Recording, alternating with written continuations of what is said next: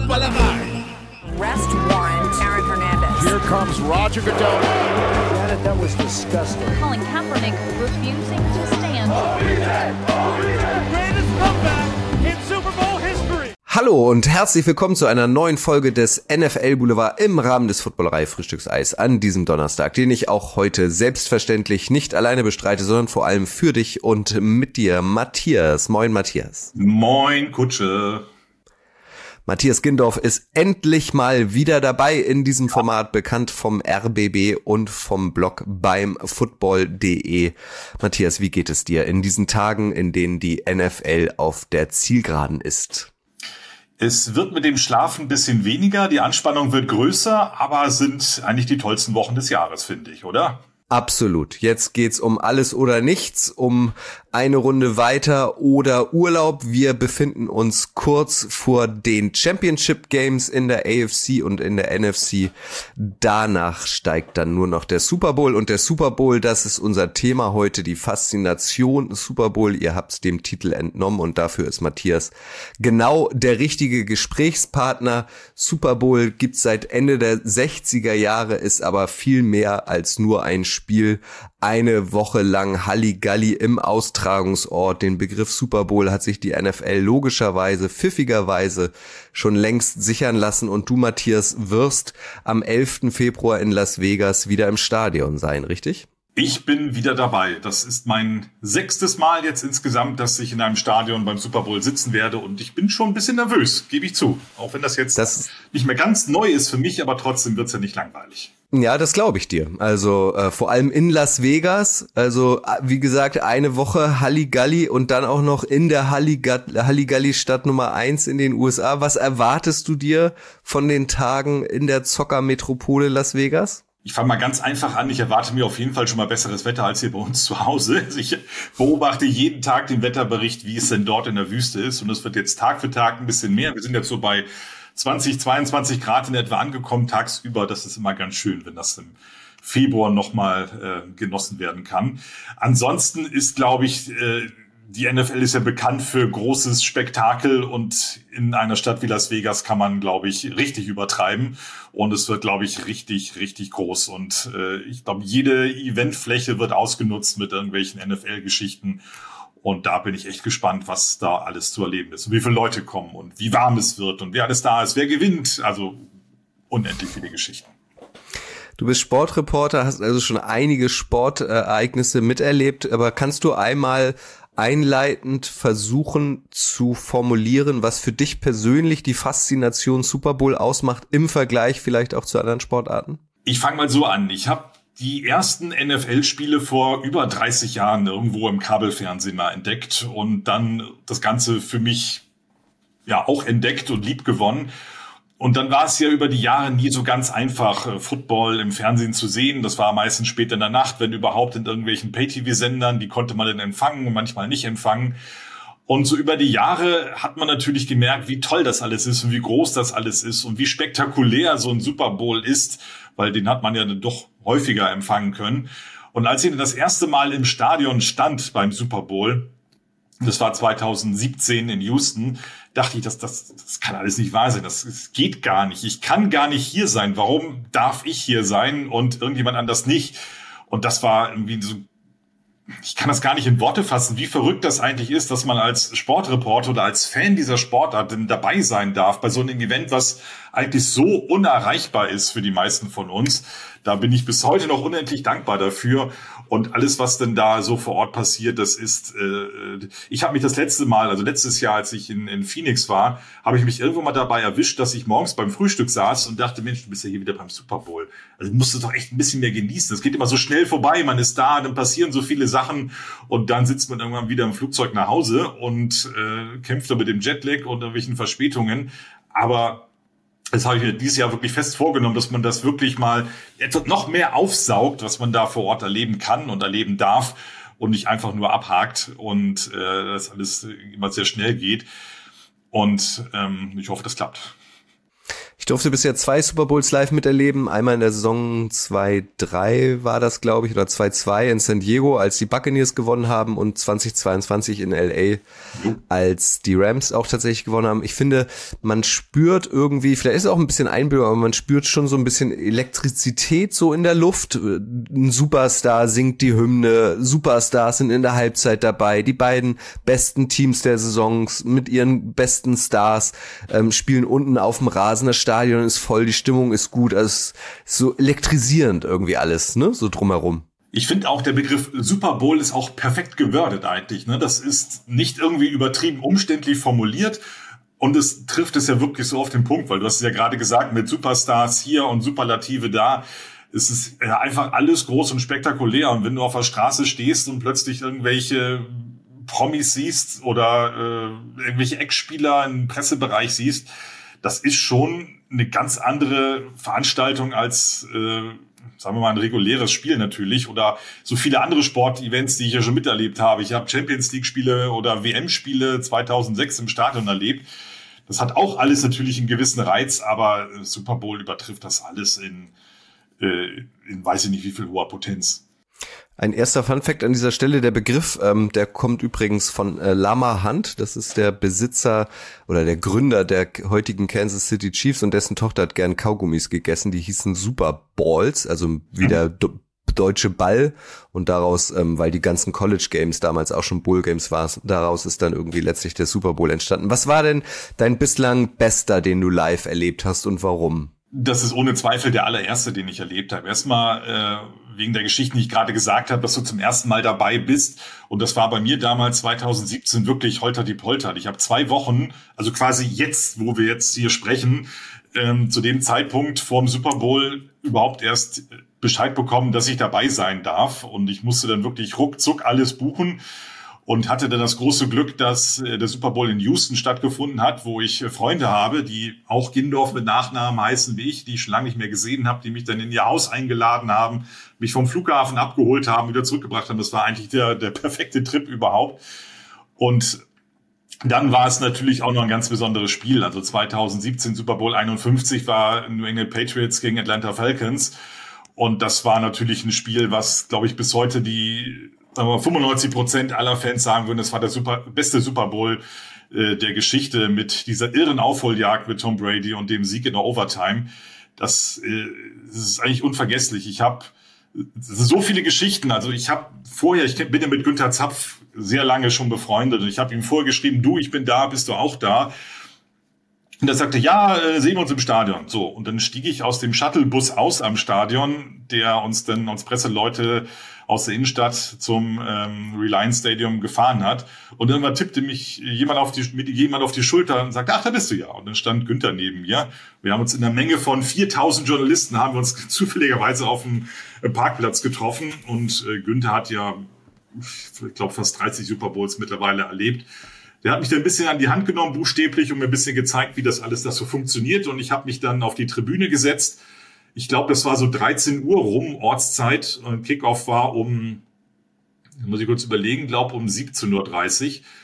Und es hat wirklich sehr lange gedauert, weil es war ja ein Spiel in Overtime. Also ich habe mich, glaube ich, ich habe sieben oder acht Stunden habe ich da gesessen und einfach nur geguckt und das alles genossen. Und dann um 23 Uhr irgendwas bin ich aufgestanden und gegangen. Und, und dieses Spiel, es war ja anfangs sehr eindeutig. Alle dachten, die Atlanta Falcons gewinnen. Und ich habe ja am nächsten Tag meinen Rückflug gehabt. Ich habe schon irgendwann in so ein paar Spielpausen mich dann eingecheckt für meinen Rückflug und dachte, ja komm, das ist ja hier gleich vorbei und da gibt's Siegerehrungen, dann fahre ich nach Hause.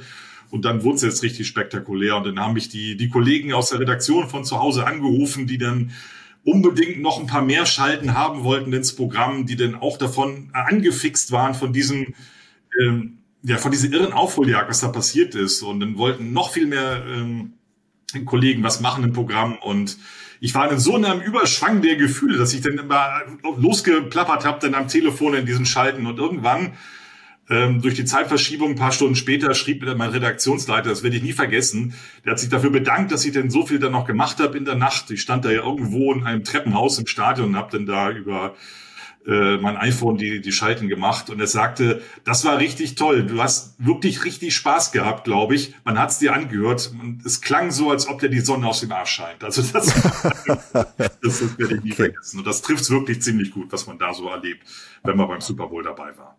Das Besondere ist natürlich auch, also das gilt ja für alle Sportarten in den USA, wenn man ähm, das Glück hat, akkreditiert zu sein als Journalist, kommt man nach den Spielen ja auch immer in die Kabine. Das ist auf der einen Seite ein bisschen befremdlich, weil die Spieler halt ähm, ja sich nach dem Spiel dann irgendwie wieder frisch machen, duschen gehen, wenig anhaben. Auf der anderen Seite kann man dann halt so wirklich ähm, prompt, spontan so die Emotionen mitbekommen, den Jubel und so weiter. Und das ist dann nach dem Super Bowl natürlich irgendwie nochmal was Besonderes, weil vor allem die Siegermannschaft dann total selig ist, ne?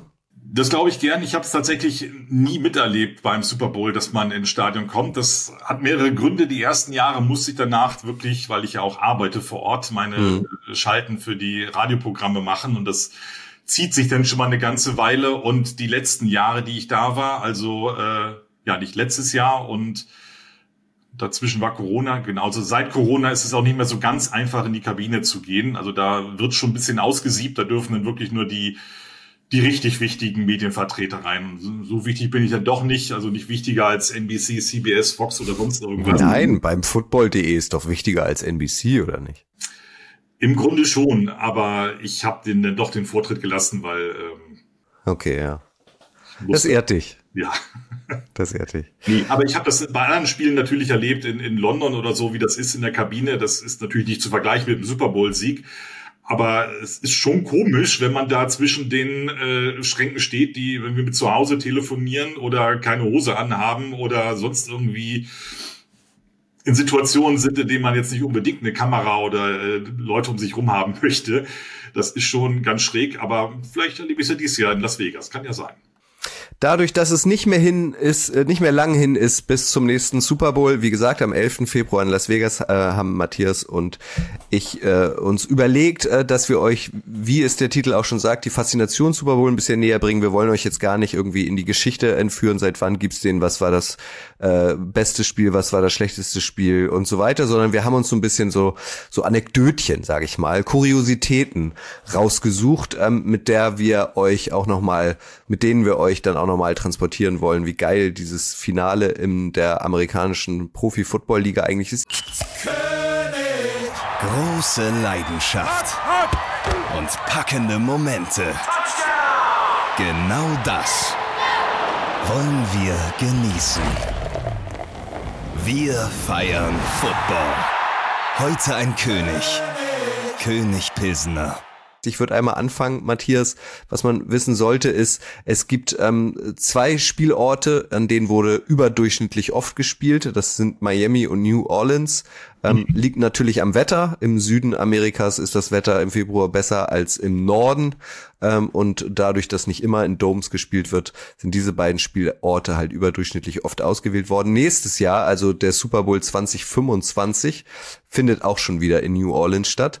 Darauf spekuliere ich ja auch so ein bisschen. Warst du schon mal in New Orleans? Ich war schon mal in New Orleans vor, vor 15 Jahren. Ich habe da so eine äh, USA-Rundreise gemacht, die jeder, glaube ich, mal irgendwie macht, so mit äh, Westküstentrip. Und dann bin ich nämlich von dort auch nach Las Vegas gefahren und von Las Vegas zu diesen besagten Freunden nach Houston geflogen, um die zu besuchen. Damals habe ich auch mein allererstes NFL-Spiel überhaupt gesehen in Houston 2008.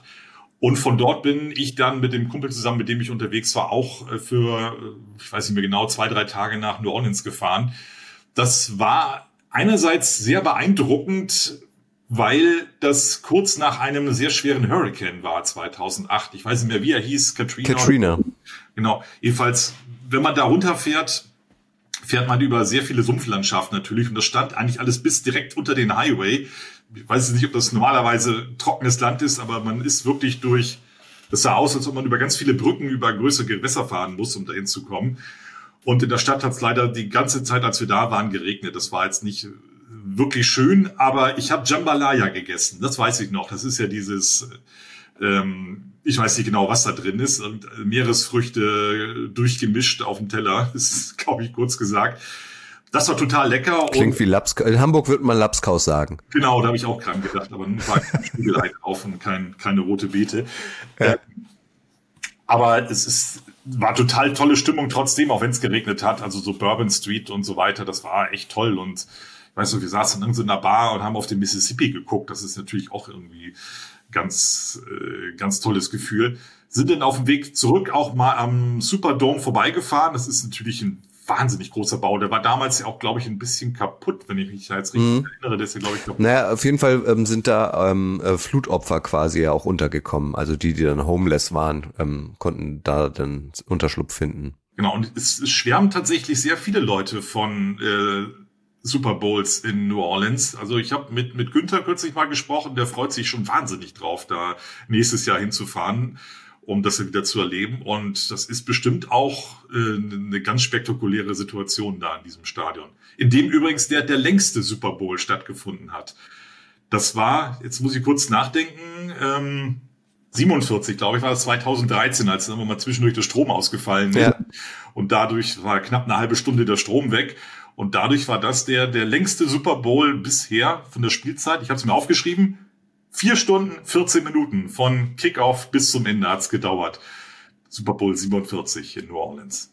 Ja, plötzlich das Licht ausgegangen im Studio, äh, im Studio sage ich schon, im Stadion. Das war ja der Harbo Bowl zwischen John und äh, Jim Harbo, waren die beiden Head Coaches der Ravens 49ers. Colin Kaepernick hat oh, ja. damals auch noch gespielt. Äh, ist jetzt zehn Jahre her, fühlt sich aber irgendwie schon länger an, oder? Das fühlt sich total weit her an. Also ich, ich weiß tatsächlich noch, ich habe den Super Bowl hier zu Hause gesehen damals und musste danach zur Arbeit. Ich hatte den Frühschicht im Radio und ich bin in dieser halben Stunde, die der Strom ausgefallen ist, also nachdem man wusste, es dauert jetzt ein bisschen, äh, bin ich zur Arbeit gefahren und dann war ich ein bisschen früher da, aber konnte dann den Rest des Spiels auf der Arbeit zu Ende gucken, bevor dann meine Frühschicht im Radio angefangen hat. Also mir kam es ganz entgegen, diese halbe Stunde Pause, sonst hätte ich den Schluss verpasst. Du hast auf jeden Fall, äh, als du diesen Super Bowl zwischen den Patriots und den Falcons gesehen hast, von denen du, von dem du eben erzählt hast, auch was Historisches erlebt, weil das ist der einzige Super Bowl bislang, der in die Verlängerung gegangen ist. Nur einen einzigen, das finde ich irgendwie auch bemerkenswert. Das ist schon erstaunlich. Also bei 57 bisher gespielten Super Bowls, dass dann noch gar nichts in die Verlängerung gegangen ist, also nur das eine Spiel. Hm. Aber jetzt mal verglichen mit dem in New Orleans, äh, Houston hat drei Stunden 47 gedauert. Also das war trotz ähm, Verlängerung und so weiter, war das kürzer als das, was in New Orleans damals passiert. Ja, und das war wahrscheinlich ein Spiel, wo wirklich nur die wenigsten damit gerechnet haben, dass dieses Spiel noch in die Verlängerung gehen könnte. 28-3 haben die Falcons zwischendurch geführt, ne? 28-3, das sind so, so Zahlen, die man, glaube ich, in Atlanta niemanden. Zusammen. Wird uns dieses Jahr Ende März wieder begleiten auf Social Media. Dann kommen wieder die ganzen Memes raus mit diesem Ergebnis, ähm, mit dieser Ergebnistafel. New England drei Punkte, Atlanta 28 Punkte. Es wird sich ja ganz kurioserweise den Kreis schließen. Es gab ja kürzlich mal das Gerücht, dass Bill Belichick nach seinem Aus bei den Patriots doch bei den Falcons zum Vorsprechen war. Ja das, das wäre natürlich eine tolle Geschichte. Also ich habe auch schon irgendwo den Satz bei Social Media gelesen, ja, du schuldest uns noch einen Super Bowl. Mal gucken, was daraus wird. Ja, der erfolgreichste Head Coach in der Super Bowl-Geschichte. Sechsmal mit den Patriots den Titel gewonnen und er auch noch zweimal als Defensive Coordinator mit den, mit den Giants. Ähm, also Bill Belichick, auch den hast du ja dann live gesehen. Äh, ja. Bei wie viel Super Bowls mit den Patriots hast du gesehen? Den gegen die Falcons und noch einen? Äh, das war Falcons, dann war ja das Jahr später in, New äh, in Minneapolis gegen die Eagles und dann noch ein Jahr später in Atlanta gegen die Rams. Also ah. dreimal habe ich sie denn. Das äh, war, glaube ich, der Super Bowl mit dem geringsten Ergebnis. Wie ist das nochmal ausgegangen? Ganz, ich glaube 12-3 oder so, ne? Also da, oder 13-3 war, glaube ich, das Endergebnis. Das ist ja der Super Bowl, in dem die wenigsten Punkte gefallen sind das war wirklich, das war von vorne bis hinten wirklich nicht schön anzusehen. Also auch, äh, wenn man über die Halbzeitshow spricht, also mit Maroon 5 damals, das war eigentlich von vorne bis hinten Mist, was da los war. Aber trotzdem ist es immer noch ein Erlebnis. Also ich habe da trotzdem, wie man, wie man da so trifft, also ich wohne ja in Berlin und ähm, um so den Super Bowl rumlaufen immer ganz viele Volunteers rum, die dir alles zeigen, wenn du irgendwelche Fragen hast und dich irgendwie fotografieren wollen und so. Und mich sprach denn da ein Volunteer an, der mich da ein bisschen rumirren sah, da in Atlanta vorm Stadion und äh, fragt, ob, ich, ob er mir helfen kann. Ich sagte, nee, ist alles schon gut. Und, und wie der Amerikaner so ist, der fragt, ja, wo kommst du denn her? Und ich sagte, ja, aus Berlin, aus Deutschland. Und er zeigte auf sein Namensschild und sagte, hey, my name is Berlin. Und der hieß ah. Berlin mit Vornamen. Und äh, die Menschen, die in den USA wohnen und auch Gindorf heißen, das ist Verwandtschaft oder ist das Zufall, dass die auch so heißen? Da sind wir uns nicht so ganz sicher tatsächlich. Also es kann Verwandtschaft sein, weil wir sehen uns schon ein bisschen ähnlich, sage mhm. ich jedenfalls, und äh, manch Außenstehender auch. Wir haben auch so eine ähnliche Art und Weise, das sagen vor allen Dingen Außenstehende, also seine Frau oder meine Freundin sagen das. Ja. Er weiß auch, dass seine Vorfahren irgendwann vor, weiß nicht wie viele Generationen mal aus Deutschland ausgewandert sind. Auf meiner Gindorf-Linie ist leider die, ähm, es ist nicht so gut festgehalten wie die Verwandtschaft, was sie alles so gemacht hat. Da hat meine Oma jetzt nicht so das große Interesse gehabt. Da waren ja auch ein paar Kriege dazwischen. Hm. Ähm, aber ich glaube, das ist einfach nur Zufall, dass wir jetzt beide Gindorf heißen. Also der Name ist wie, verbreitet. Wie spricht man Gindorf im Amerikanischen dann aus? Geindorf? Nein, die sagen tatsächlich auch Gindorf. Gindorf. Oh, genau, nicht Gindorf, sondern Gindorf. Gindorf, das wäre auch schön eigentlich. Ja, das machen hier tatsächlich ein paar Leute. Hier ist Gindorf. Herr Gindorf, was haben Sie denn ähm, noch so für Lieblingsanekdötchen, äh, Lieblingskuriositäten, die Sie unseren ZuhörerInnen auf jeden Fall mitgeben wollen? Ich, ich habe mal ein paar Zahlen zu, zu Preisen und äh, Kosten vor Ort. Vielleicht mal ganz zurück, also Super Bowl 1 oder das AFC, NFC Championship Game oder wie es offiziell damals noch hieß, 1967 war bei weitem nicht ausverkauft. Das fand ich jetzt zum Beispiel ganz interessant. Das waren irgendwie noch Drittel des Stadions war noch frei damals in Los Angeles. 12 Dollar hat's Eintritt gekostet. Das war natürlich auch viel Geld, damals vor 57 Jahren. Und jetzt habe ich gesehen, letztes Jahr in Phoenix hat das Ticket, man kann es ja irgendwie kaufen, wenn man das Glück hat und vor allen Dingen das nötige Kleingeld hat, aber der Ticketpreis lag im Schnitt bei 10.000 Dollar das finde ich echt der Wahnsinn. Das, das geht ja auch weg. Irgendjemand kauft es ja auch. Das finde ich absolut. Ja, ja. Und ich habe jetzt mal geguckt, wenn man in äh, Las Vegas noch dabei sein möchte, es geht. Bester Platz, so Mittellinie Unterrang auf der äh, auf der Kameraseite quasi hat 54.000 Dollar. Also oh, Wahnsinn, Wahnsinn. Das bezahlen. Das ist ein guter Mittelklasse-Wagen für vier Stunden Football-Spaß. Ja, aber das, irgendjemand kauft es ja tatsächlich. Das finde ich ja verrückt. Ne? Was kosten denn eigentlich Hotels jetzt in Las Vegas? Also ähm, merkt man da auch, dass dann Super Bowl Woche ist und die Preise irgendwie noch mal verdreifacht oder vervierfacht sind oder oder geht das noch? Also äh, es, es geht tatsächlich. Also es ist natürlich nicht günstig, aber ich habe äh, tatsächlich in, in Phoenix letztes Jahr mehr bezahlt als jetzt. Ähm, ich mache das immer so, dass ich wirklich sehr, sehr rechtzeitig, sobald es bei den Buchungsportalen im Internet geht, auch via ein Hotel reserviere, was man kostenlos stornieren kann. Mhm. Das habe ich letztes Jahr auch gemacht. Da hat man mir das einfach storniert von sich aus. Ah, ja. Dann hat dieses, wo ich eigentlich 500 Euro bezahlt hätte für vier Nächte, hat dann plötzlich zweieinhalbtausend gekostet, als ich das hätte wieder buchen wollen. Du warst schneller als die. ja, aber äh, letztendlich haben die mir das ja gestrichen und ich musste was Neues suchen und dann habe ich in irgendeinem Motel an der Autobahn gewohnt. Mhm. Ähm, Las Vegas hat natürlich jetzt auch viel, viel mehr Hotels als so manch andere Stadt. Also es war in Minneapolis zum Beispiel sehr, sehr kompliziert, ein Hotel zu finden, weil das ja eine Stadt ist, die jetzt nicht so die äh, Touristenstadt ist. Da ist Las Vegas, New Orleans, Miami, Los Angeles natürlich ein bisschen einfacher, weil die ja einen ganz großen Anteil an Touristen haben oder auch natürlich ein Vielfaches größer sind als Stadt. Aber äh, in diesem Jahr habe ich das große Glück, zum ersten Mal im NFL Media Hotel leben, äh, leben zu dürfen, wohnen zu dürfen. Das war tatsächlich insgesamt günstiger als das, was ich mir ausgesucht hatte vorher. Und das ist dann auch wieder ähm, Ganz praktisch, weil dieses Hotel liegt direkt neben dem Media Center und direkt neben dem Stadion. Also da muss man jetzt nicht viel. Also am Strip? Genau. Und da muss man jetzt nicht viel durch die Gegend fahren, weil das ist auch sehr teuer. Ich habe letztes Jahr, um wieder den Vergleich zu machen, vom, Stahl, äh, vom, vom Flughafen in Phoenix zu meinem Hotel, das war vielleicht eine Autofahrt von 15 Minuten oder so, habe ich 50, 60 Dollar für den Uber bezahlt. Boah. Das ist schon stattlich und natürlich am Super Bowl Spieltag am Sonntag haben die da richtig abkassiert. Also vom Stadion in die Innenstadt, das sind jetzt auch nicht, auch keine größere Strecke gewesen, vielleicht 20 Minuten Fahrt haben die 200 Dollar aufgerufen.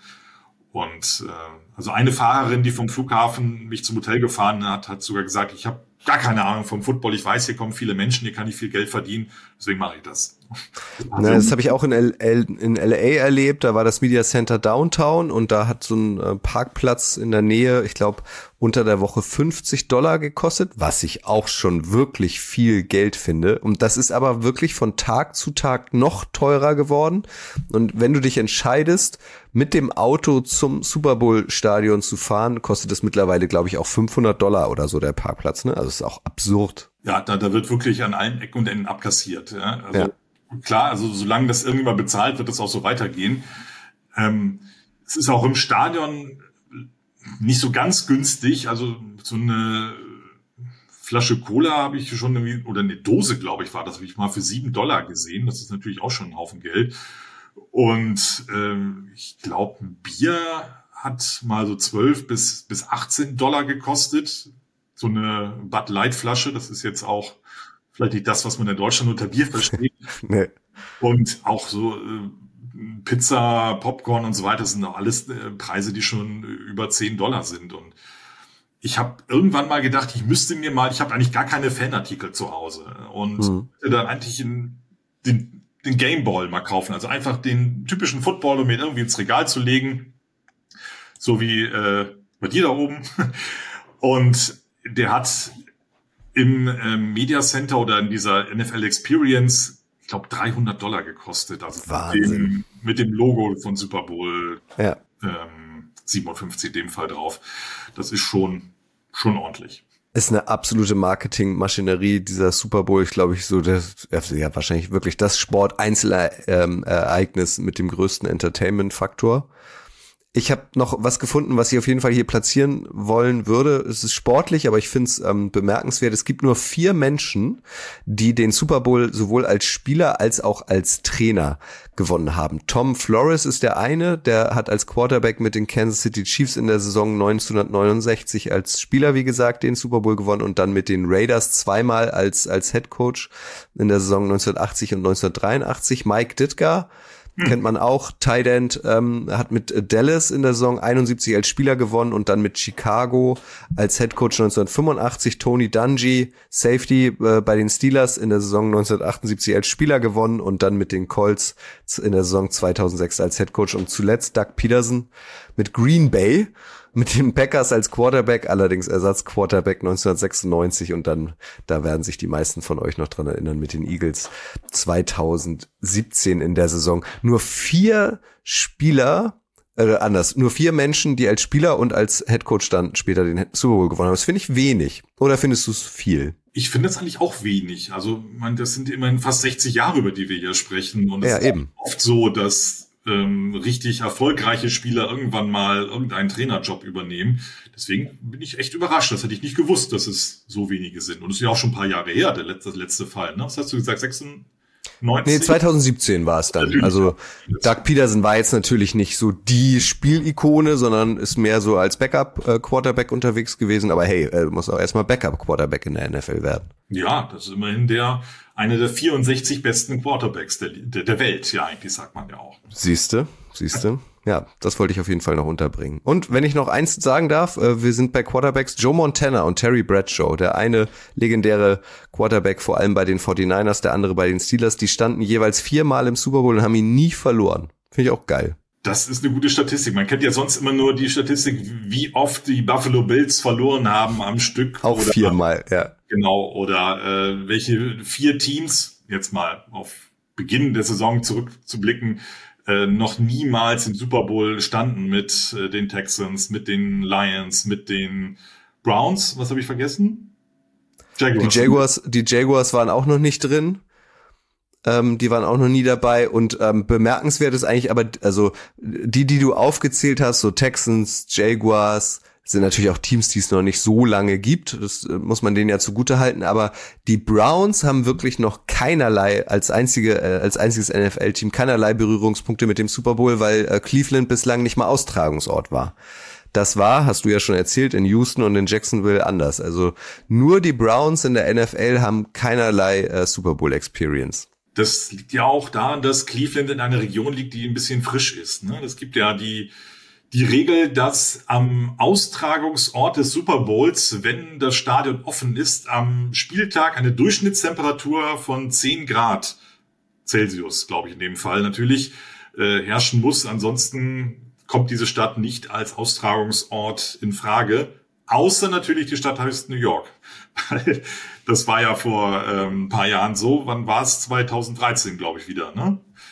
ja, Super Bowl 48 2013 mit New York. Und New York ist natürlich eine Stadt, in der man viel Geld verdienen kann. In New York ist die NFL zu Hause und so hat damals dann der Super Bowl dort stattgefunden, der übrigens nicht der kälteste war. Das fand ich auch ganz interessant. Auch wenn es dann am, weiß nicht, wie viel der Februar es war und es doch ein bisschen kalt ist. Und ich erinnere mich noch an die, an die Halftime-Show mit Bruno Mars, wo kleine Kinder gesungen haben mit so großen Ohrwärmern auf, weil das dann so kalt war im Stadion. Aber mhm und da schließt sich wieder der Kreis zu New Orleans, der Super Bowl in New Orleans äh, vor 52 Jahren, also Super Bowl 6 war tatsächlich der kälteste bisher. Da war es noch nicht der Superdome, da war es noch ein anderes Stadion, da hat man noch ohne Dach in New Orleans gespielt und da waren es nur 4 Grad während des Spiels. Also da war es deutlich kälter als in New York. Und New York ist, glaube ich, nur auf, nur auf Platz 3 der kältesten Super Bowls. Also da ja, das habe ich mir ja auch notiert. Das Stadion hieß damals das Tulane Stadium. Heutzutage ist ja der Mercedes-Benz Dome. Und kurioserweise, ähm, also du hast ja gesagt, der kälteste Super Bowl äh, im Januar 72. Ein Jahr später, also direkt im Anschluss, im Januar 73 stieg dann der heißeste Super Bowl zwischen den Dolphins und den damaligen Redskins noch in Los Angeles. Und da waren beim Kickoff 29 Grad. Also wir hatten innerhalb von zwei Jahren quasi den kältesten und den heißesten Super Bowl ich glaube auch fast, dass die NFL nicht mehr in kalte Regionen gehen wird, auch wenn da ein Dom steht, um den Super Bowl auszurichten. Ich habe das ja bei Super Bowl 52 in Minneapolis miterlebt. Da ist es ja nun richtig kalt. Da sind es, ich weiß nicht, 500 Kilometer bis zur Grenze nach Kanada. Und da hatte ich die, wirklich die vollen Tage, die ich da war, immer so um die 20 Grad minus. Es lag oh. wirklich überall Schnee. Und es war so, so richtig kalt. Also es ging schon damit los, dass das Flugzeug nicht landen konnte, weil es irgendwie ähm, Probleme gab auf der Landebahn und dann später beim Rückflug nicht starten konnte, weil es vereist war.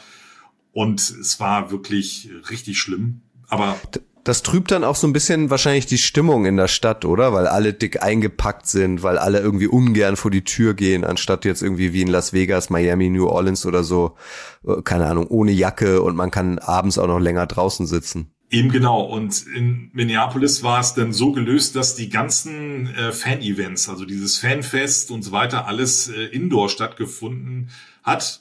Und zwar in der Mall of America. Das war, also bevor Dubai und so weiter kam, äh, das größte Einkaufszentrum der Welt.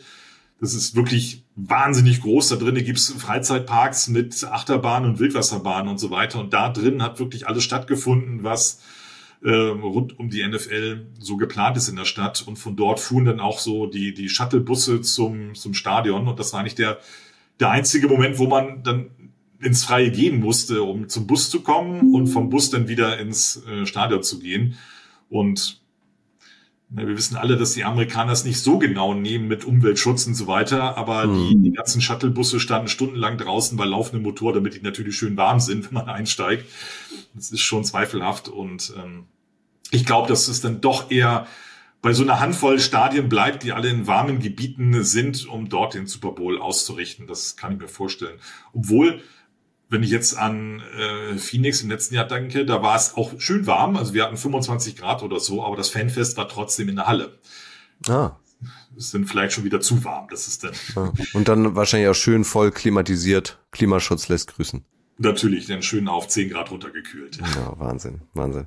Ich würde noch einmal kurz zu dem Bild zurückkehren wollen. Du hast es gesagt, sie haben viermal in Folge den Super Bowl erreicht, um das Positive mal erstmal herauszustreichen. Sie haben ihn aber auch viermal in Folge verloren. Dadurch äh, hat sich dann der Satz äh, etabliert, Boy, I love losing Super Bowls. Also ja. die Anfangsbuchstaben der, äh, und da am Ende kommt dann die Bills draus. Und es gibt einen Menschen, Gail Gilbert heißt der, auch ein Quarterback, auch Backup-Quarterback, äh, der hat fünf Jahre in Folge den Super Bowl verloren, nämlich in den Saisons 1990, 91, 92 und 93 mit den eben angesprochenen Bills und 1994 dann noch mit den Chargers. Wenn du fünfmal in Folge im Finale stehst und es fünfmal in Folge als Verlierer verlässt, Das muss auch echt hart sein, Matthias, oder?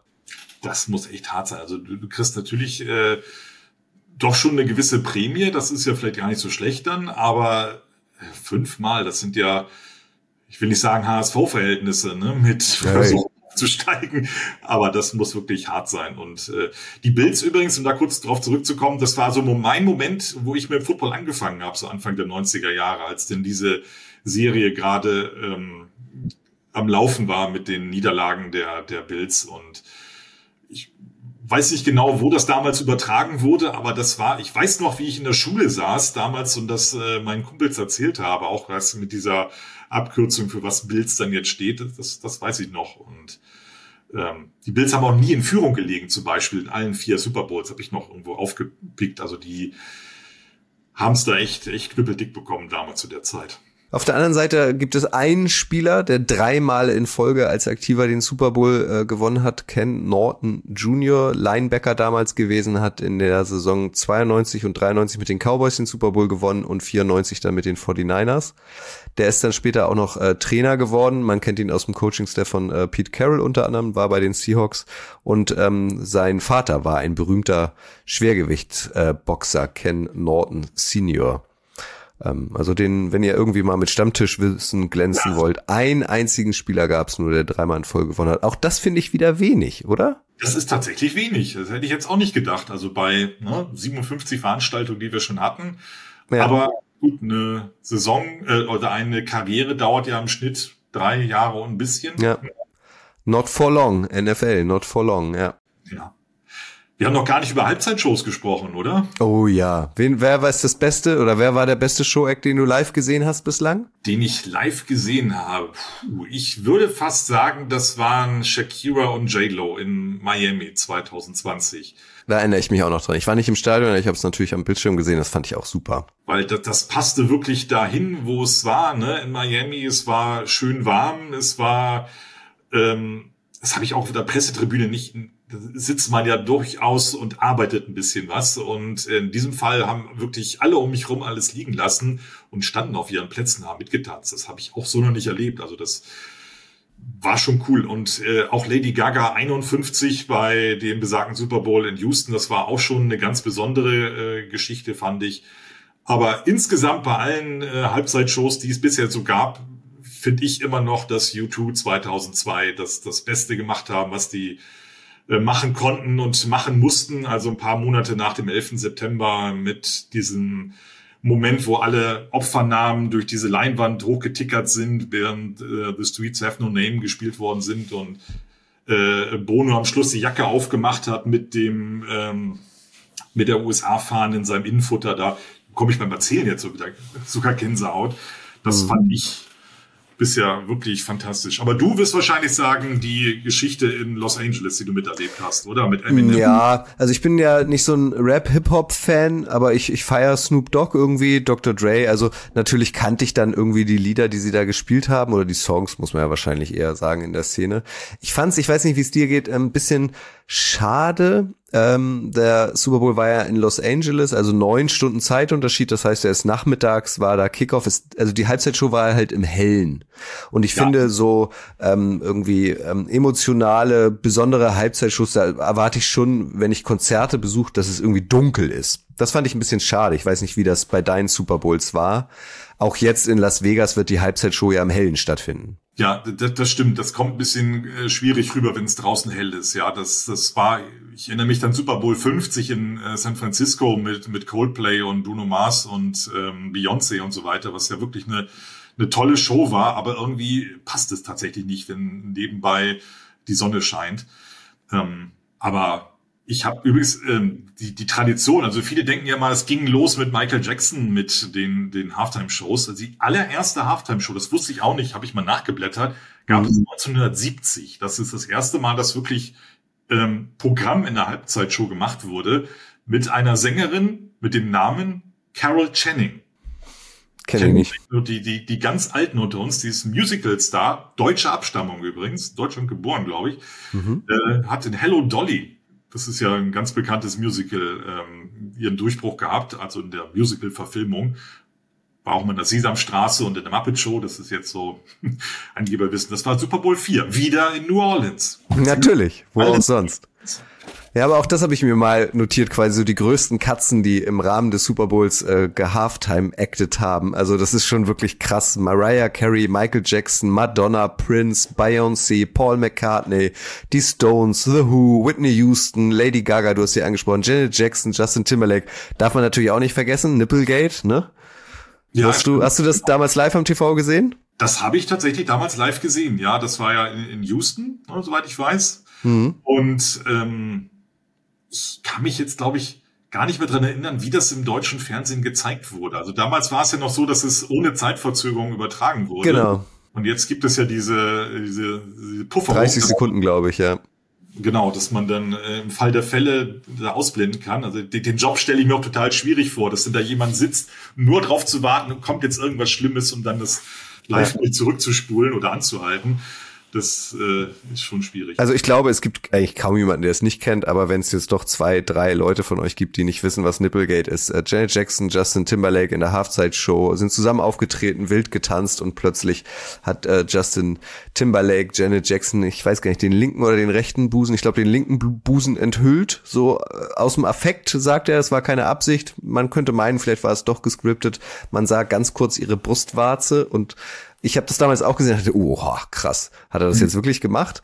Aber ich habe es jetzt nicht so für wichtig genommen. Aber es war ein Riesenskandal in den USA und seitdem, Matthias hat's gesagt, ähm, wird der Super Bowl 30 Sekunden später ähm, ausgestrahlt äh, in die in die Haushalte, falls wieder irgendwie ein Skandal passiert, dass sie den dann noch unter den Tisch kehren können. Auch krass irgendwie. Das war ja Super Bowl 38 zwischen Panthers und Patriots, damals in Houston. Und da gibt's auch noch einen Fun Fact dazu. Das ist ja, ja ziemlich genau 20 Jahre her jetzt. Das war das Spiel, das am längsten ohne Punkt war. Also es hat, äh, ich habe es mir aufgeschrieben, 27 Minuten gedauert, bis die ersten Punkte äh, Krass. gefallen sind. Und das erste und das dritte Viertel waren komplett punktlos. Aber trotzdem hat am Schluss noch jemand gewonnen. Also die Patriots natürlich, wie auch sonst. Was ich auch bemerkenswert äh, finde, das hattest du eben so im, im Halbsatz gesagt, als es um Gail Gilbert ging, der fünfmal in Folge im Super Bowl stand und alle verloren hat. Ähm, während den Playoffs bekommen alle Spieler in der NFL dasselbe Geld. Also jeder hat ja einen individuellen Vertrag und da geht's um aberwitzig viele Millionen, aber wer den Super Bowl gewinnt, ähm, hat am Ende 165.000 Dollar mehr auf der hohen Kante. Ähm, ich finde das, also da hätte ich zwei Fragen zu Matthias. Findest du es fair, dass im Gegensatz zur Regular Season alle im, in den Playoffs dasselbe verdienen? Und dann, also wenn du Super Bowl Champion bist, da, da lebst du ja, das ist ja dann dein Ruf und so, ähm, dein, dein Branding.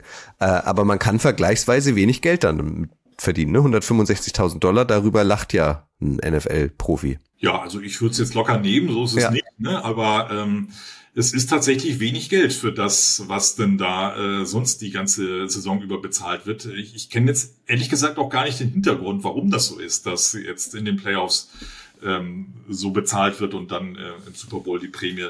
Na, ich vermute, dass, also ich weiß es auch nicht genau. Es gab jetzt letztens wieder so eine ähm, so eine Grafik auf Social Media, wo die genauen Summen ähm, benannt wurden, auch für Sieg in der Divisional Round, Sieg in der Wildcard Round. Ich glaube, das Geld kriegen sie tatsächlich von der Liga, während sie ihr Gehalt natürlich ähm, von ihrem Team beziehen. Und nichtsdestotrotz kannst du ja als Matthias Gindorf äh, auch in deinem Vertrag noch drin haben, keine Ahnung, so wie man es bei Baker Mayfield ja jetzt irgendwie mitbekommen hat, für jeden Sieg in den Playoffs kriegt er nochmal 250.000 Dollar mehr, kannst du ja natürlich in dem Vertrag mit deinem Verein verankern, hey, wenn ich den Super Bowl oder wenn ich dabei bin, wenn wir den Super Bowl gewinnen, kriege ich nochmal eine Million oder so, das geht natürlich, aber ähm, da bekommen sie zumindest von der Liga irgendwie relativ wenig Geld.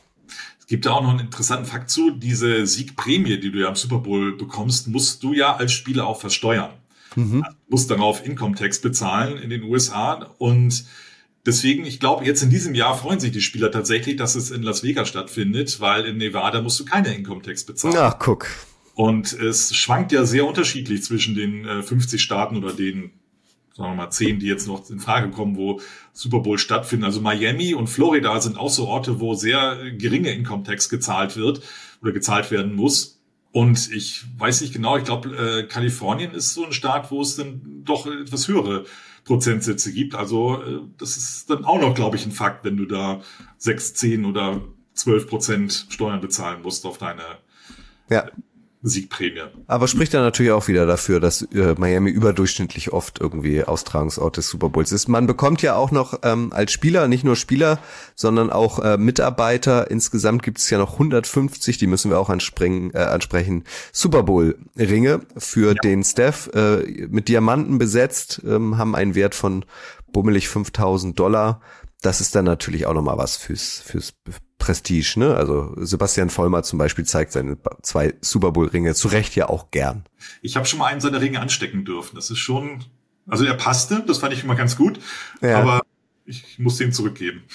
Und wie schwer sind die? Also hängt dann der, ich weiß nicht, an welchem Finger du den, wahrscheinlich an dem Ringfinger, hängt der dann ein bisschen runter oder geht das? Also es ist für den Alltag, glaube ich, jetzt nicht gerade ähm, äh, praktisch. Also man kann die Hände nicht in die Hosentaschen stecken, das ist schon mal schlecht. Und äh, Sebastian hat das mal, äh, das ist ein Pokal zum Anstecken, so hat er das immer genannt. Mhm. Das ist ja, äh, ja, das, ja, das hat er immer erzählt, auch bei Sicherheitskontrollen am Flughafen piept's halt immer, ne? Aber man kann nicht, glaube ich, auch wenn er sich durch Stadion bewegt, kann er, glaube ich, einfach nur vorzeigen und sagen, hier, ich bin Super Bowl Champion und dann wird man, glaube ich, auch reingelassen, wenn man ja. äh, irgendwo an der Kontrolle ankommt. Was ich auch ganz schön finde, auch das ähm, unterscheidet sich äh, im, in der NFL im Gegensatz zu anderen Sportarten. Die Vince Lombardi Trophy, die der Siegerteam bekommt, ähm, ist ja kein Wanderpokal. Also ich glaube, der DFB-Pokal im Fußball ist, glaube ich, so ein Wanderpokal, ist immer derselbe. Da wird dann immer nur ein neuer Name eingraviert. Und äh, die Vince Lombardi Trophy wird jedes Jahr neu gemacht. Finde ich irgendwie ganz schick, oder? Das finde ich auch eine gute Idee, ja. Ähm klar, also DFB-Pokal, wir kennen alle die Geschichte, dass das Ding irgendwo mal runterfällt oder ich ja. glaube, äh, Rudi Assauer das Ding mal irgendwie komplett verbogen oder so bei einer Schalke-Siegerfeier. Ja. Ähm, ja, und hier gibt's äh, diese Vince Lombardi Trophy, kostet ja, glaube ich, auch in Anführungsstrichen gar nicht so viel Geld. Das sind, glaube ich, 25.000 Dollar, ja. habe ich jetzt so im Kopf. Das ist ja vergleichsweise wenig, wenn man jetzt die Summen der NFL so auf dem Zettel hat. Natürlich ist der ideelle Wert äh, wahnsinnig groß, aber dass da jeder sein eigenes Ding im Schrank stehen hat und auch stehen lassen kann, finde ich eigentlich eine, eine richtig gute Lösung. Ja. Übers Essen äh, noch kurz. Ähm, du hast schon ein bisschen äh, gesagt, dass alles so teuer ist. Ist natürlich auch eine Riesengeschichte da drüben. Auch da ähm, sieht man ja dann immer wieder auf unterschiedlichen Kanälen irgendwie witzige Statistiken ähm, zum Essverhalten, vor allem auch äh, zum Toilettengangverhalten in der Halbzeit und äh, ja. der Bierkonsum und so weiter. Pizza Hut habe ich gelesen, stellt nur am Super Bowl Sonntag 10.000 extra Mitarbeiter ein. Das finde ich auch wahnsinnig krass. Das, das finde ich auch krass. Ich finde es aber krass, dass sie 10.000 Leute finden, die lieber arbeiten als den Super Bowl. ja, das stimmt, ja. Und das an einem Sonntag. Also da ja, wohl meinst du nicht, dass dann da in der Pizzabäckerei irgendwie auch ein Fernseher läuft? Bestimmt. Ich weiß gar nicht, ob das erlaubt ja, ist, aber warum nicht? Schon, aber du musst ja dann auch irgendwie mit der Pizza irgendwo hinfahren. Aber das stimmt, ja. Aber heutzutage kannst du ja auch dein, dein iPhone irgendwo anklemmen und na, sollte man natürlich nicht tun. Natürlich nicht. Im Auto wenigstens den Sound laufen lassen. Oder es gibt ja auch Radioübertragung. Ne? Das, äh, ich als Radiomann finde es natürlich total super, dass auch äh, so große Spiele wie das Super Bowl im Radio übertragen werden. Und das hat auch einen sehr großen An äh, Zuspruch. Also ich äh, habe die Kollegen mal kennengelernt, die das in den USA machen von Westwood One Radio die waren auch in, in Frankfurt dabei und in München und in London sind die dabei. Und bei diesen Spielen sind teilweise bis zu, zu zweieinhalb Millionen Leute dabei, die diese Übertragung hören. Das fand ich auch wirklich interessant. Und klar, Super Bowl ist noch was anderes, aber ich, ich habe die mal gefragt, wer, wer hört euch denn? Also die übertragen jetzt nicht so die Sonntagsnachmittagsspiele, sondern so Eventspiele wie London, Frankfurt und so weiter und die, die Night Games. Und die sagten, ja, äh, so an der äh, Ostküste hören uns auch wirklich nicht viele. Wenn da so ein äh, Sunday Night Game um, wann ist es, glaube ich, 20 Uhr Ortszeit so in etwa. Mhm. Ähm, da sind natürlich alle zu Hause und können Fernsehen gucken, aber wenn du mal die drei Stunden zurückrechnest an die Westküste, da ist 17 Uhr, da ist Drive Time, da fahren die Leute nach Hause äh, von der Arbeit und da können die natürlich kein Fernsehen gucken. deswegen hören da sehr viele Leute Radio und ähm, ja. Und das ist auch wirklich äh, hochwertig produziert. Also da sitzen auch Leute wie, wie Kurt Warner und kommentieren damit. Und das ist schon äh, nicht so, so, ein, so ein Randprodukt, sondern wirklich, ähm, wirklich gefragt. Und wo wir schon bei Kickoff-Zeiten sind, das kann ich vielleicht gerade mal erzählen, habe ich mal nachgeguckt. Wir haben ja immer Kickoff für den Super Bowl um 0.30 Uhr. Das ist ja nicht die allerbeste Zeit, aber noch besser als um 2 Uhr nachts vom Fernseher zu sitzen. Ähm, jetzt, wenn wir in Las Vegas spielen, ist 15.30 Uhr Ortszeit, der Kickoff durch neun Stunden Zeitverschiebung. Das ist beste Fußballzeit. Absolut. Es gibt natürlich Orte auf der Welt, wo es ein bisschen unglücklich ist. Ne? Also ich habe mal geguckt, in, in Dubai zum Beispiel, sind zwei Stunden voraus. Also da musst du schon bis 2.30 Uhr warten. Oder Tokio zum Beispiel, hast du den Super Bowl am Montagmorgen um 8.30 Uhr. Oh. Da äh, ist natürlich. Musst du auf jeden Fall frei nehmen. Da musst du auf jeden Fall frei nehmen. Also du kannst ganz normal aufstehen und ausschlafen vielleicht. Äh, aber ähm, noch interessanter ist es in Sydney, da haben wir es um 10.30 Uhr am Montagmorgen. Ne? Das ist eigentlich ja, skurril. Zeit, aber musst schon den ganzen Tag dafür irgendwie frei nehmen. Aber eine persönliche Frage, Matthias. Wir sind ja jetzt keine jungen Kerle mehr, muss man ja einfach mal so sagen. Ich finde 2.30 Uhr fände ich fast noch besser, weil dann finde ich, kann man bis, bis zwei irgendwie vorschlafen. Dann guckst du das Spiel, weiß ich nicht, bis sechs und äh, fängst dann an zu arbeiten und mit viel Glück kannst du Mittagsschlaf machen. 0.30 Uhr finde ich so mittendrin. Also also äh, weiß ich nicht, ich, ich ja. bin keiner, der um acht ins Bett gehen kann, um dann um zwölf wieder aufzustehen. Und wenn du um 0.30 Uhr, also einfach durchmachst die Nacht, dann bin ich nicht in der Lage, irgendwie dann am Montagmorgen zu arbeiten. Ich würde 2.30 Uhr fast besser finden. Wie ist das bei dir? Na, ich bin ja durch meinen Radiojob äh, ganz andere Uhrzeiten gewöhnt. Also ich muss ja äh, wirklich regelmäßig um zwei Uhr, drei Uhr morgens aufstehen und kann dann auch um sechs Uhr ins Bett gehen oder um sieben Uhr abends. Ja, okay. Das geht. Und ähm, ja, aber wo du so sagst, 2.30 Uhr, ja, das ist, da kannst ja, du. ist alles, alles schwierig. Sein. Also ich habe teilweise das, teilweise das so gemacht, dass ich, äh, wenn ich um meine Frühnachrichten begonnen habe, in der Schicht um 4 Uhr, dass ich versucht habe, am Sonntag zu schlafen und dann äh, haben wir das Spiel teilweise irgendwo bei bei Leuten geguckt, die in der Nähe des Senders gearbeitet haben. Das war bei Super Bowl 50, das weiß ich noch. Da haben wir im Sichtweite des Senders mit ein paar Arbeitskollegen zusammen geguckt und ich bin dann direkt nach Kickoff Jacke an und rübergegangen zur Arbeit mhm. und direkt ins Studio. Das hat wunderbar gepasst, aber. Und hattest du dann beim Football natürlich auch ein paar Bier, ne? Und bist dann live on air gegangen. Hallo! ich trinke ja gar keinen Alkohol mehr, das kann mir gar nicht passieren.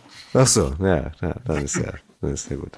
Ja, über Russell Wilson möchte ich mit dir auch noch sprechen. Das war mir irgendwie so auch nicht bewusst, nach, bis ich es äh, nochmal gelesen habe. Ist tatsächlich der kleinste, in Anführungszeichen, Quarterback der je den Super Bowl gewonnen hat damals mit den Seahawks. Er ist nur in Anführungszeichen 1,80. Das, das hatte ich so nicht mehr auf dem Schirm. Das wollte ich hier auch auf jeden Fall noch platzieren.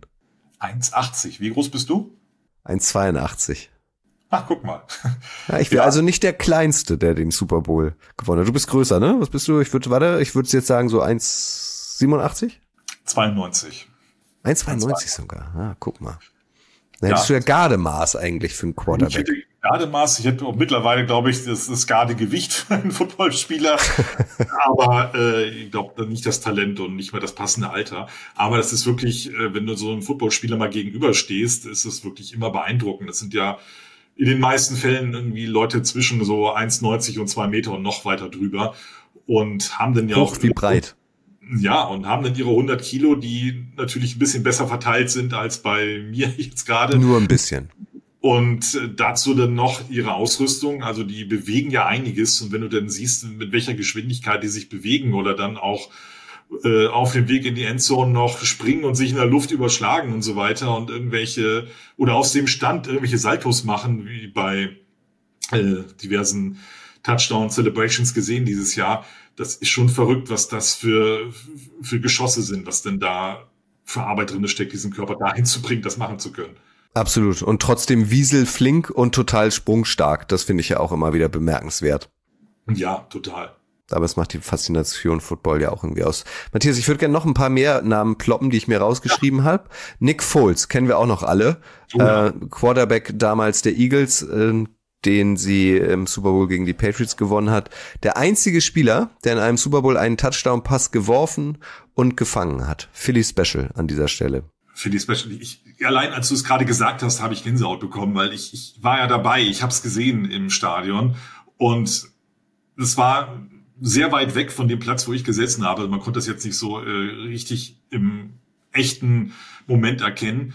Aber als wir das dann in der Wiederholung gesehen haben, was da passiert ist, wir haben uns auf der Tribüne angeguckt und dachten, hä, was haben wir denn jetzt gemacht? Also mhm. Also das, das war, ich glaube, das ist ich würde es als bester Move in der Super Bowl-Geschichte, in der jüngeren Super Bowl-Geschichte auf jeden Fall einsortieren. Das war doch auch im selben Super Bowl, als Tom Brady dann auch noch einen Ball zugeworfen bekommen hat, aber also nicht in der Endzone, sondern so Höhe der Mittellinie und ähm, kläglich versagt hat, oder? War das dasselbe Spiel? Ich, ich glaube ja, das war, glaube ich, dann so kurz vor Schluss so ein Ja. äh, Verlegenheitsmove, um jetzt irgendwie noch den, den Sieg zu schaffen.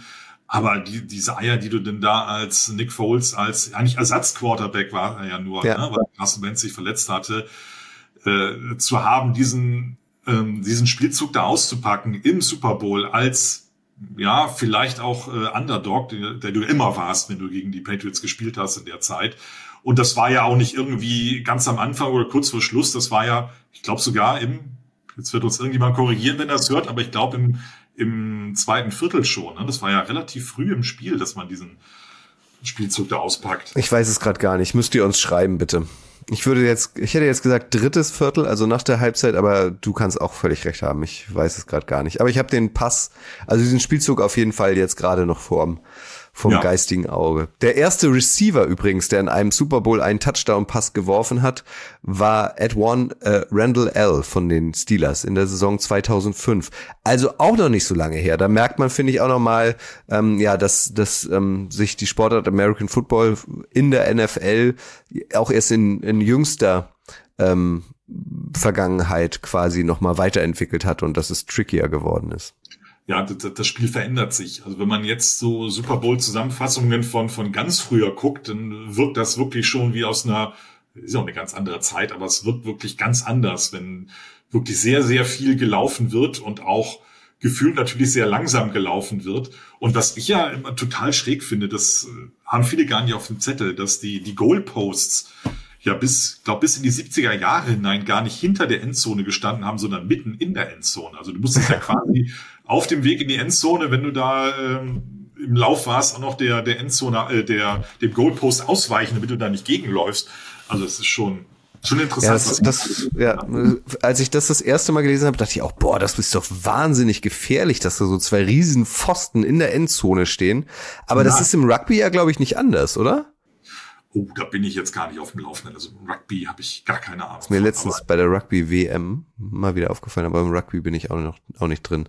Aber so, hier kann ich noch was, äh, gute Überleitung, Matthias, so kann ich nämlich noch was platzieren. Im Super Bowl der Saison 1970 kam es das ähm, bis dato erste und bis heute letzte Mal vor, dass ein Spieler aus der Verlierermannschaft zum MVP des Finales äh, gekürt wurde. Chuck Hawley war das, ein Linebacker ähm, der Cowboys und die Cowboys haben damals gegen die Baltimore Colts, so hießen sie noch, äh, verloren. Er wurde aber trotzdem zum MVP gekürt. Das gab's seitdem nicht wieder. Und seit diesem Super Bowl gibt's auch erst die römischen Ziffern, wie wir sie heute kennen. Ich habe wahnsinnige Probleme, die zu lesen. Du kannst das aber ganz gut, ne? Naja, also ich wüsste jetzt nicht, äh, da können wir gucken. Also 58 ist ja schon relativ einfach, das Logo sehen wir jetzt ja gerade überall, aber was, was wäre denn nächstes Jahr bei 59? Also das wäre, äh, L steht für, für 50. Dann müsste 59 ja IX sein, ne? Also für Ja, ja. L-I-X, das stimmt, Lix. Ich hatte sogar Latein in der Schule, aber da bin ich jedes Mal verloren. Ich, ich, statt zu sagen Super Bowl 37 oder so, würde ich immer sagen, der Super Bowl der Saison 1900 irgendwas oder so. Aber So genau deswegen wurden diese römischen Ziffern ja eingeführt, weil die Saison ja in der, im Jahr 2023 begonnen hat. Wir sind ja eigentlich immer noch in der Saison 2023, obwohl wir im Jahr 2024 sind. Ja, da- ja. Jetzt müsste man ja eigentlich sagen Super Bowl 2023, obwohl das ja im Jahr 2024 stattfindet. Und da jetzt nicht völlig verwirrt zu sein, so wie wir jetzt gerade alle, hat man diese römischen Ziffern eingeführt. Wann- Wann, äh, welche Ziffern sind für 100 in Latein, in Römisch? Äh, ähm, C, Centu- Centurio, Centuri, also C Ah, ist ja, da. okay, das heißt, wir haben 2067 haben wir dann Super Bowl C, ist das richtig? Äh, 2067. Moment, was haben wir denn jetzt? 23 Jahre? Naja, Nee. 1967 gab es ja den ersten. Ja. Und der hundertste, das müsste ja. dann 2067 sein. Höchstwahrscheinlich dann ja. Super Bowl C. Ja, ja auch cool. den noch erleben. Ich glaube nicht. Aber sieht bestimmt cool aus. Ja, also ich, ich würde jetzt gerne Super Bowl 60 erleben. Das, das wäre ganz schön. Also äh, San Francisco, das kann ich mir gut vorstellen. Absolut, absolut. So, lass mich noch mal gucken, ob ich hier noch was platzieren möchte bei dir. Ach so, hier genau. Darüber haben wir auch schon gesprochen. Wenigste Punkte im Super Bowl haben wir drüber gesprochen. Du hast ihn live gesehen. Die Patriots gegen die Rams 13-3. Meiste Punkte im Super Bowl. Chargers gegen die 49ers in der Saison 94. Dann haben die 49ers 49-26 gewonnen. Also mal sehen, ob wir jetzt in Kürze mehr sehen. Ach so, das könnte man auch nochmal nennen, finde ich, ähm, dass sich die Bezeichnung des Heim- und des Auswärtsteams immer abwechselt zwischen der NFC und der AFC. Also jedes Jahr, die NFC tritt in ungeraden Super Bowls als Heimteam an und die AFC bei geraden. Welchen Super Bowl haben wir jetzt, Matthias? Was sagtest du? 58. Ah ja, also müsste jetzt ähm, die AFC Heimrecht haben. Die, die gerade Mannschaft dann sozusagen. Die gerade Mannschaft, genau. So, habe ich hier noch was Schönes für euch? Das habe ich untergebracht. Nee, ich, ich habe hab hier auf meiner Liste alles abgearbeitet. Wie ist es bei dir? Ich, ich habe noch was Schönes. Ich bin ja nun auch, genauso wie du, ja Medienmensch und ich interessiere mich ja auch für die Technik drumherum, was so alles dann da, da aufgefahren wird.